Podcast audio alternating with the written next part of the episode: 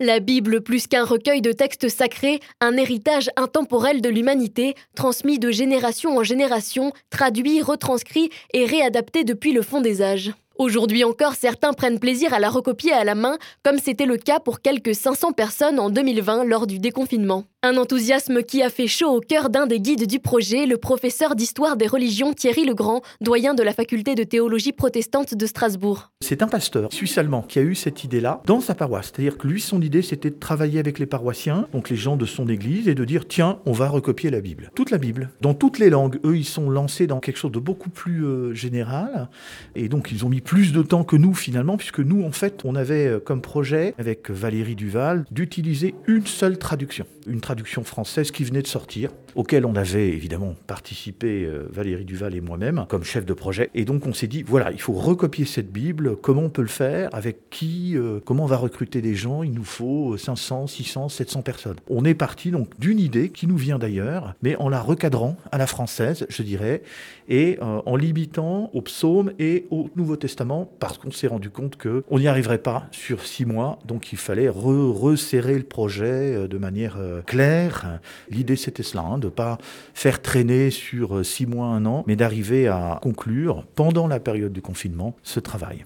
Et pour ce faire, il fallait des mains, beaucoup de mains. Très vite, on s'est rendu compte que c'était un projet un peu fou et qu'il fallait plus de deux. Et donc, du coup, pour le mettre en place, on a contacté euh, l'Alliance biblique française pour nous aider de manière logistique, hein, pour avoir des gens, pour contacter 500 personnes, pour que ça tienne entre mai et septembre, puisqu'on voulait que la Bible paraisse à la fois en original en septembre et en imprimerie, en couleur. Donc vous imaginez euh, le travail qu'il y a derrière. Donc voilà, on s'est vraiment concentré avec une équipe de jeunes d'ailleurs. Il y avait des services civiques, beaucoup de services civiques nous ont aidés à l'Alliance biblique. C'était absolument génial parce qu'ils étaient adorables et passionnés par le projet. Et donc euh, on a tout fait aussi à distance. Donc on était constamment par le chat, euh, Telegram et Skype. Et donc on communiquait pendant que eux à l'Alliance biblique recevaient les premières copies, nous les montraient, nous montraient les photos, les scannaient, etc. Et nous on pilotait à distance l'organisation du système quoi. Que ce soit parfois par désir d'œuvrer à un projet commun ou simplement pour retrouver le plaisir de l'écriture, les participants n'ont pas hésité à se manifester. L'Alliance biblique française a fait des annonces, contactées par ses réseaux divers. Et alors là, une sorte de petit miracle, on peut dire. En moins d'une semaine, on avait tous nos copistes, et plus on en avait 70 de plus. Donc ça, ça a été assez incroyable de voir que les gens ont répondu positivement tout de suite. Donc on a fait un doodle avec 500 plages.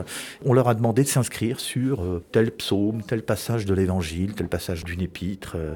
et à partir de là, on leur a envoyé des indications précises en leur disant, voilà, vous avez un format, vous êtes libre de la graphie, de la décoration, mais on n'a pas demandé non plus euh, des choses fantastiques. C'est-à-dire qu'on leur a dit, voilà, vous recopiez le texte selon une traduction donnée. Pendant ce temps, nous, au fur et à mesure, on relisait les textes on corrigeait si nécessaire, on renvoyait aux auteurs, aux copistes si nécessaire, puisqu'il y avait des copies où il y avait des problèmes, donc euh, on leur a fait refaire. D'autres, euh, on a laissé euh, quelques erreurs, on les a corrigées à la main avec une service civique qui s'était un peu habitué à être copiste. Et en plus, les gens ne nous ont pas envoyé que leurs copies, ils nous ont envoyé leurs témoignages sur comment ils ont fait, sur leur foi, directement, leurs difficultés, leurs chagrins, etc. Donc on a eu un courrier incroyable et on a essayé autant que possible d'y répondre, tout en faisant le travail. Et derrière chaque psaume, chaque verset et chaque témoignage, une histoire, un vécu et parfois même des croyances différentes. On a tous les profils. Ce sont essentiellement des femmes, pour commencer. Pour l'essentiel des chrétiens, mais ce sont des chrétiens de toutes les branches du christianisme. Deux tiers de protestants, un tiers de catholiques. Mais dans les protestants, il y a toutes les mouvances protestantes, baptistes, adventistes, réformés, luthériens, etc.